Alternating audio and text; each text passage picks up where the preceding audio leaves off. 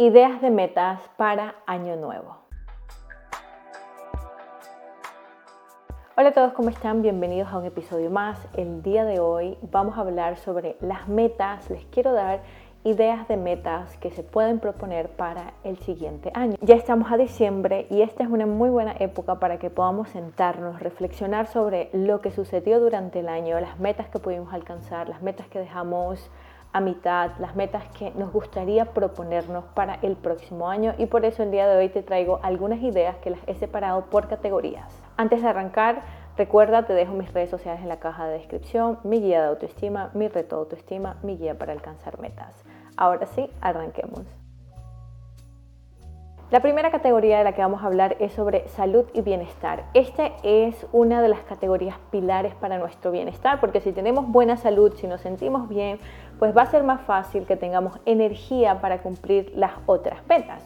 Entre las ideas que he colocado, primero que todo, adoptar un estilo de vida mucho más saludable. Esto ya lo hemos hablado en otros episodios y pienso que es importante que nos sentamos y veamos, ¿qué hábitos quizás están truncando que yo pueda tener una vida más saludable. En este caso puede ser que me estoy yendo a dormir muy tarde, estoy quizás comiendo una que otra cosa que sé que no es saludable para mi cuerpo, que quizás soy alérgico o alérgico, pero que me cuesta dejarlo. Entonces, dentro de la meta de adoptar una vida más saludable, recuerda que siempre te recomiendo que pongas metas específicas. Una vida más saludable es algo genérico, pero por ejemplo, dentro de esto podríamos hablar de dejar de consumir algún alimento que es dañino para nosotros, comenzar a hacer más actividad física en la mañana o en la tarde, poder caminar un poco más, eh, estar un poco más activos en el día a día, intentar realizar alguna otra actividad física eh, de nuestro interés y que también nos ayude a mantener nuestro cuerpo saludable. Otro punto que me parece importante dentro de estas metas también estaría el practicar mindfulness y practicar meditación. Esta es una idea que les doy porque sé que esto puede tener muchos beneficios si yo estoy experimentando mucho estrés, que es algo que es muy visto en nuestra sociedad, mucho estrés, mucha ansiedad.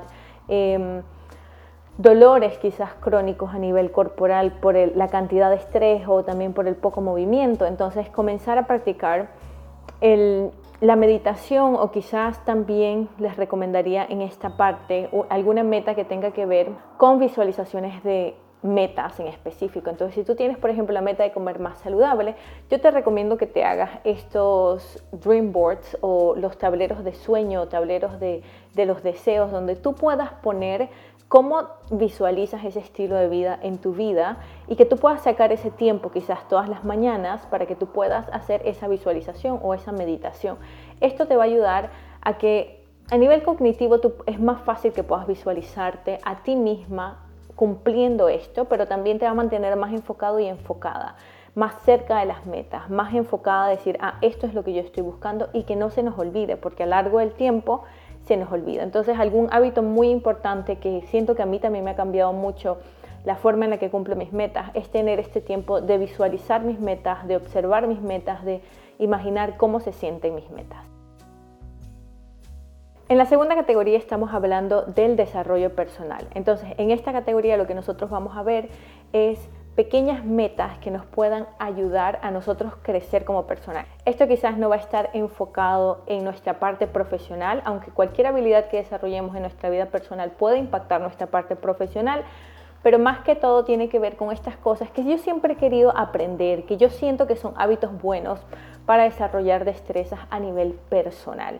Entonces, entre ellos, por ejemplo, aprender algo nuevo. Dentro de esto, por ejemplo, yo les puedo dar un ejemplo, mi meta para este año era iniciarme en el lenguaje hindi, que es un lenguaje que quizás no tiene nada que ver con mi cultura, o quizás es un lenguaje, un idioma que a nivel profesional no lo uso porque uso más el español o el inglés, pero era algo que yo sentía que me iba a sentir más realizada si lo, si lo aprendo y también paso mucho tiempo en la India, entonces yo sentía que me ayudaba como a conectar mucho más con las personas allá y es algo que yo quiero, es algo que una motivación intrínseca que viene de mí en la cual yo siento, yo quiero aprender este idioma. Entonces encuentra quizás algo que te gustaría aprender. Quizás tienes algún sueño de que hoy me hubiera gustado aprender a cantar o quiero aprender a, bailar algún tipo de ritmo. Este año me quiero meter a, bailar salsa para disfrutar más salsa. Hay gente que quizás les gusta ir al karaoke, entonces tomar algunas clases de canto solamente para disfrutar con mis amigos en karaoke.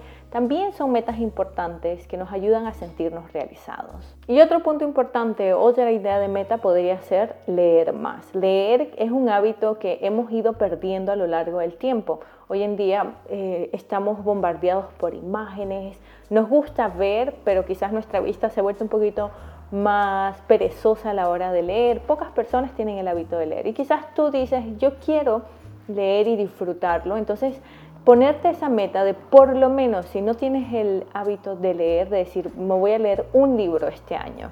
Y tiene que ser un libro que yo escoja de forma consciente y decir, este tema me importa y me interesa y poco a poco irme metiendo en la parte de la literatura, si eso es lo que tú estás buscando.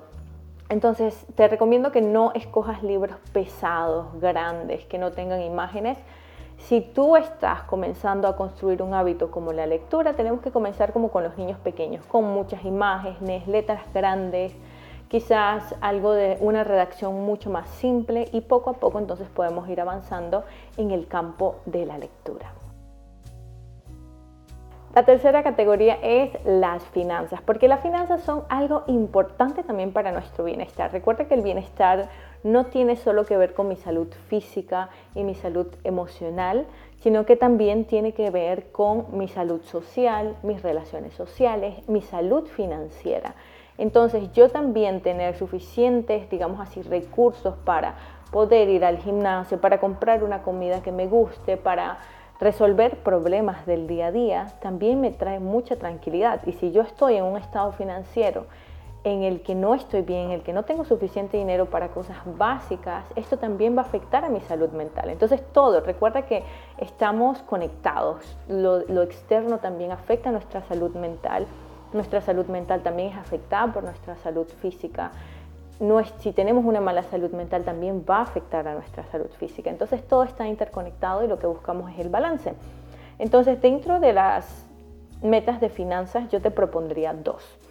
La primera sería, si tienes deudas, parte de tus metas debería de ser resolver todas tus deudas. Decidir qué parte de tus ganancias van a ir para salir de esas deudas y esto debería ser una prioridad porque Muchas veces cuando hemos entrado en estas, estas deudas que quizás no tomamos tan buena decisión o quizás nos sentimos súper endeudados, esto también nos trae mucho estrés. Parte importante de comenzar nuestras finanzas en orden es salir de esas deudas que nos están correteando, que nos arrastran y que nos impiden que podamos continuar creciendo a nivel financiero. Así que si tienes deudas, te propongo que te enfoques en ellas también dependiendo del tamaño de la deuda, ¿no? No es lo mismo de ver unos 100, 200 dólares aquí a de ver miles y miles de dólares. Entonces tienes que organizar tus finanzas para resolver esas deudas. Y otra meta en este punto sería ahorrar e invertir.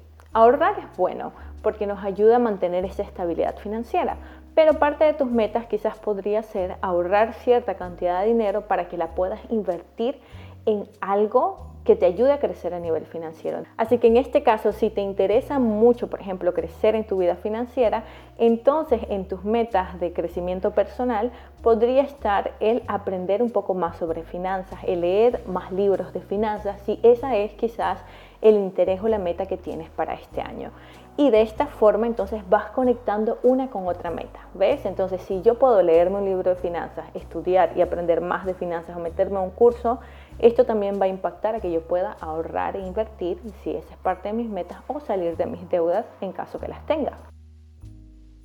Como número cuatro vamos a hablar de las relaciones. Recuerden, las relaciones son súper importantes para los seres humanos. Necesitamos relaciones para tener salud mental. Somos seres sociales y dentro de esto, entonces, te puedo dar algunas ideas de metas respecto a las relaciones. Metas que te podría dar en este aspecto de relaciones para que tú puedas sentirte más conectada, si eso es lo que estás buscando, sería eh, pasar más tiempo con mis seres queridos, ya sea tu pareja, tus padres, tus hijos, tu familia en general o esos amigos que quieres que son para ti familia. Entonces, sacar ese tiempo, quizás esta puede ser una meta que te pueda traer mucho bienestar. Entonces, verifica cuánto tiempo estoy pasando con mi familia o quizás las llamadas que estoy haciendo a ellos, qué tan frecuentes son, eh, qué tan bien están estas conexiones y estas relaciones familiares y esta podría ser una de tus metas respecto a las relaciones. Y otra meta que te tengo es hacer nuevos amigos. Si tú estás intentando construir una vida distinta con nuevos hábitos, pues ya hemos hablado en otro episodio de dime con quién andas y te diré quién eres, te lo voy a dejar por aquí o por aquí, donde nosotros hablamos de la importancia de construir relaciones en las que las personas tengan valores similares a las mías o tengan valores a los que nosotros aspiramos para que este cambio sea mucho más natural. Así que esto sería como una meta general, por ejemplo, decir, bueno, quiero construir nuevas amistades, pero dentro de esto entonces pueden haber metas más específicas como comenzar a hacer nuevas actividades, un nuevo deporte, entrar a un club de alguna actividad que para mí sea beneficiosa, comenzar a ir a las actividades sociales del gimnasio donde estoy yendo, estar más abierta o abierto a um, estas actividades sociales en la academia, en mi trabajo, en donde sea que me encuentre, que yo sienta que son personas que hacen match con los valores que estoy buscando desarrollar o construir en mí. Y esto se puede aplicar a todas tus metas. Por ejemplo, si yo quiero construir el hábito de leer más o quiero desarrollar mi talento en escribir más, entonces tengo que rodearme con personas que ya se dediquen a eso, que tengan el mismo interés o ir a actividades donde este tipo de personas van para conectar con esas personas y se me haga más fácil este crecimiento. Y por último, entonces vamos a hablar de la categoría de carrera. La carrera también está muy enfocada a mi crecimiento personal, porque recuerda, como ya te dije anteriormente, todas las metas que te propongas a nivel personal, estas nuevas cualidades y habilidades que vas desarrollando se pueden aplicar y me pueden ayudar a mí a crecer a, nivel eh, profesional o de carrera. Entonces, por ejemplo, un ejemplo que te puedo dar aquí es, si yo siento que me estoy estancando en mi carrera o que quiero hacerle un cambio a mi carrera, ¿cuáles serían esas metas que tengo que proponer para romper con esa, digamos así, monotonía o con ese estancamiento a nivel profesional y que yo pueda crecer en mi carrera profesional. Esto podría ser buscar nuevas oportunidades de trabajo, buscar ascensos, Em, podríamos hablar de que en mi, digamos así, en mis metas personales he desarrollado habilidades, cómo puedo lucrar a través de estas habilidades si me gusta mucho esta actividad que he aprendido y quiero dedicarme 100% a esto y cambiar toda mi vida profesional. Pero otro también puede ser habilidades para mejorar mi carrera profesional y esto también puede estar vinculado con mis habilidades, mis metas personales. Aquí quizás lo que puede variar son las motivaciones. Es distinta la motivación que yo tenga a nivel personal de decir, yo quiero aprender este idioma porque me gusta la cultura, porque quiero entender mejor las interacciones sociales en este aspecto, porque me apasiona este idioma, a decir, yo necesito aprender este idioma para tener más oportunidades profesionales. La motivación es distinta. Entonces, a nivel profesional, quizás si tú te das cuenta de que aprender inglés es súper importante y te va a abrir muchas posibilidades, entonces es una meta importante que te pueda ayudar a tu crecimiento.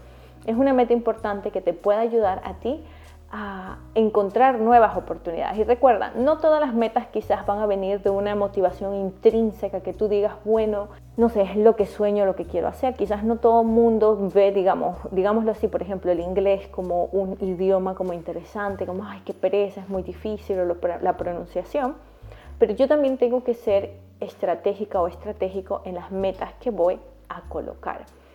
Entonces, esto también se puede aplicar a nivel financiero, pues quizás yo no quiero ahorrar, yo me quiero gastar todo el dinero, pero yo tengo que ser estratégica. Tengo que aprender a postergar, que digamos, el placer de más adelante y la incomodidad, aprender a vivirla para alcanzar cosas. Recuerda que cuando yo me pongo una meta no es va a ser todo bonito y todo placentero, sino que van a haber momentos difíciles donde tengo que poner en práctica la disciplina. No todos los días quiero levantarme y estudiar un idioma, no todos los días voy a querer leer tal libro, pero ahí es donde juega un papel importante la constancia y la determinación. Que bueno, de esto vamos a hablar en otro episodio, cómo tener más disciplina, qué valores están involucrados en comenzar a desarrollar hábitos saludables que me ayuden a crecer en todos los aspectos de mi vida. Pero bueno, espero que este episodio haya sido de gran ayuda, que ahora que estamos terminando el año puedas sentarte y proponerte a ti misma o a ti mismo esas metas que sientes que te van a ayudar, que sean realistas y que te ayuden a crecer y que el próximo año cuando mires hacia atrás digas, me he convertido en lo que he querido o he logrado lo que me propuse o estoy un paso más cerca a esa gran meta de aquí a 10 años. Pero bueno, esto ha sido todo por el día de hoy. Yo soy Violeta Martínez y nos vemos en un próximo episodio. Chao.